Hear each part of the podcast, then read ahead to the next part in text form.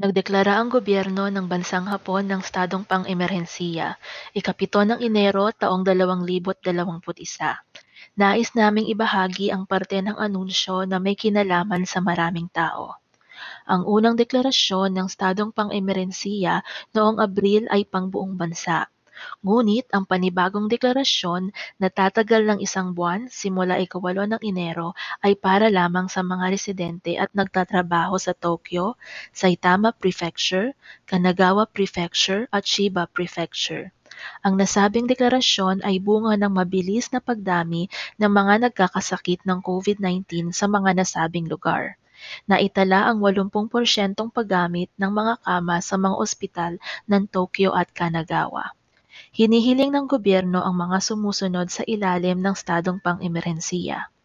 Iwasan ang paglabas simula alas 8 ng gabi maliban sa mga mahalagang sitwasyon. Isasara ang mga kainan at bar simula alas 8 ng gabi.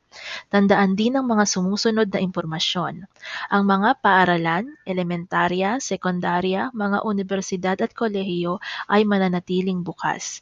Magpapatuloy ang mga nakatakdang pagsusulit para sa pagpasok sa mga universidad.